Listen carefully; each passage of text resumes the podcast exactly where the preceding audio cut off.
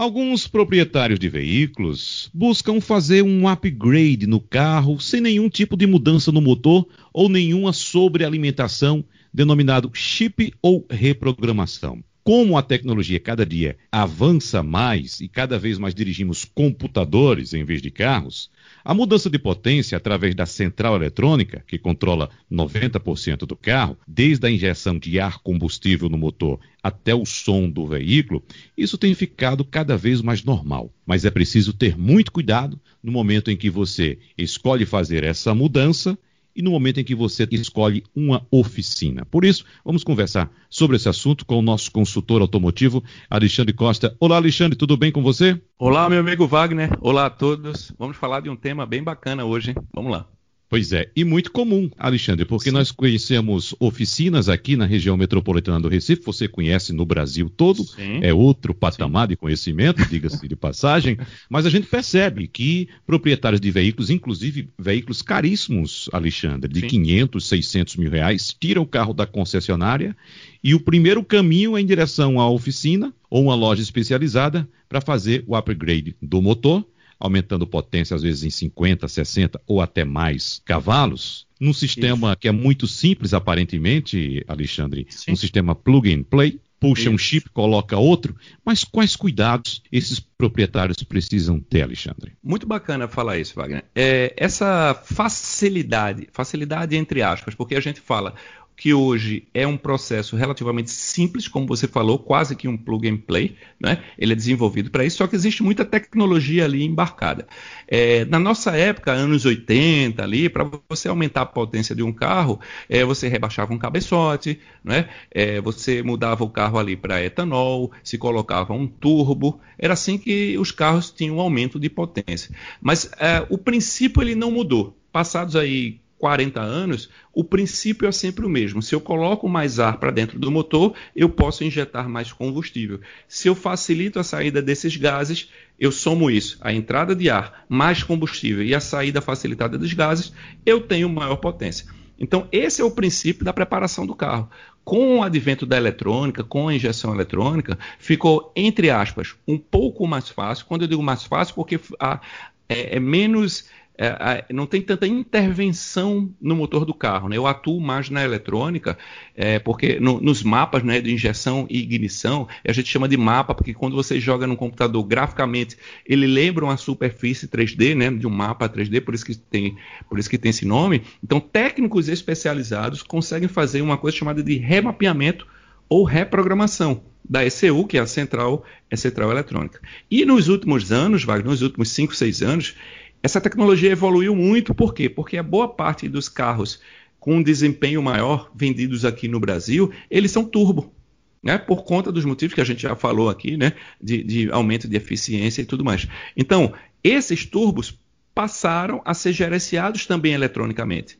Então, hoje existem dispositivos que atuam não só na quantidade de combustível injetado, mas atuam diretamente na gestão do turbocompressor.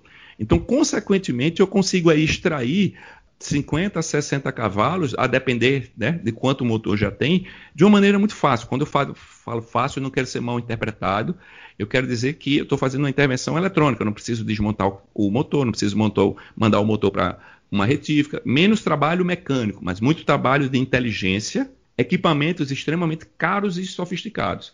Eu recomendo, Wagner, a gente, como você falou, eu, eu conheço realmente algumas oficinas aqui é, em outros estados, e o, quem tem interesse de fazer isso, eu recomendo que, por exemplo, que a oficina que tenha um dinamômetro, porque o dinamômetro, que é um equipamento que mede a potência do carro, pode ser feito o teste antes e depois da preparação, porque aí fica muito claro o ganho que o carro teve né, de, de, potência. E outro, e outro ponto importante, Wagner, para esclarecer, que muitas vezes esse remapeamento ele não tem só o intuito de tornar o carro mais potente. Eu posso ter um, um ganho significativo, por exemplo, nas ultrapassagens. Porque como o motor ele tem uma disponibilidade né, de, de, entrega de potência melhor depois do remapeamento, então tenho um ganho significativo na questão da segurança. Então o carro se torna mais seguro na hora que eu vou fazer uma ultrapassagem. Então não tão somente por questões de ter um carro com melhor desempenho, pelo fato de ter uma pegada mais esportiva, mas também pode trazer mais segurança. Primeira dúvida, Alexandre. A gente sempre acompanha as pessoas procurando fazer upgrade, ou seja, aumentar a potência Isso. do motor. Você já viu alguém procurar uma oficina especializada nesse assunto para fazer um downgrade no motor? Ou seja, o meu carro é muito potente e consome muito. Eu quero deixar ele mais mansinho e mais econômico. É Olha, possível? É possível. Sim. Uh, a, grande, grande parte dos pedidos realmente é para extrair um pouco mais de potência, até porque a engenharia da montadora já dá uma margem de segurança no sistema por uma questão de durabilidade, né? Então ele deixa uma margenzinha de segurança. O preparador ele trabalha justamente dentro daquela margem de segurança. Então ele consegue extrair um pouco mais de potência sem afetar a durabilidade do motor.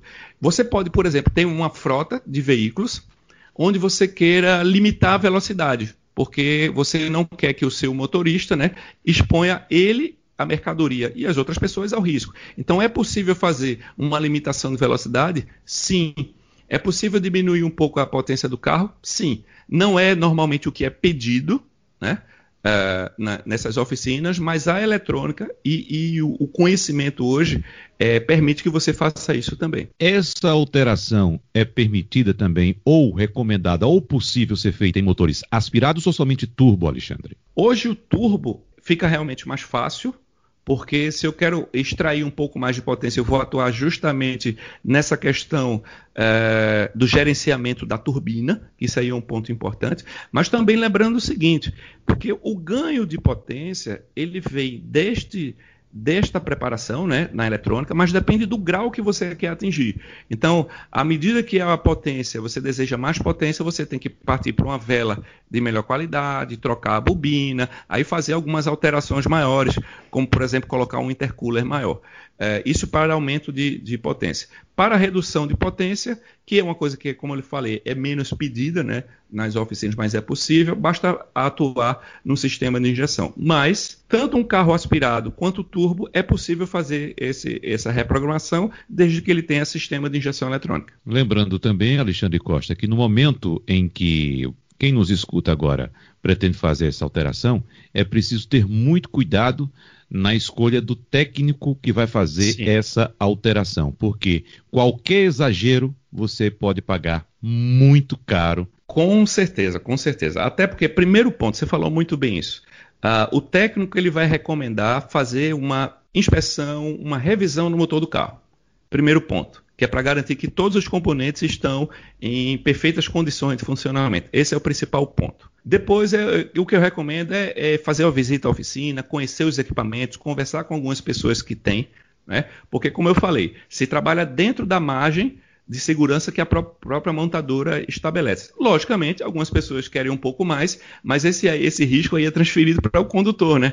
para o peso do pé. É, é, muito comum você ver em algumas oficinas um motor severamente danificado. Quando eu digo severamente, é severamente mesmo, né? que tem que se trocar componentes como pistão, biela e por aí vai, e aí realmente o custo vai ser alto, mas mais por conta do mau uso do motorista, que usou ali no track day, por exemplo, extrapolou ali um limite de giro, ou, ou usou muito o, o, carro e não deu a devida atenção para a temperatura do motor, e aí realmente vem danos bem, bem elevados. Agora, Alexandre, só reforçando que é preciso ter muita responsabilidade. Geralmente a gente encontra pessoas que participam de track day, ou seja, fazem competições, mas em ambientes fechados, com controle, com segurança.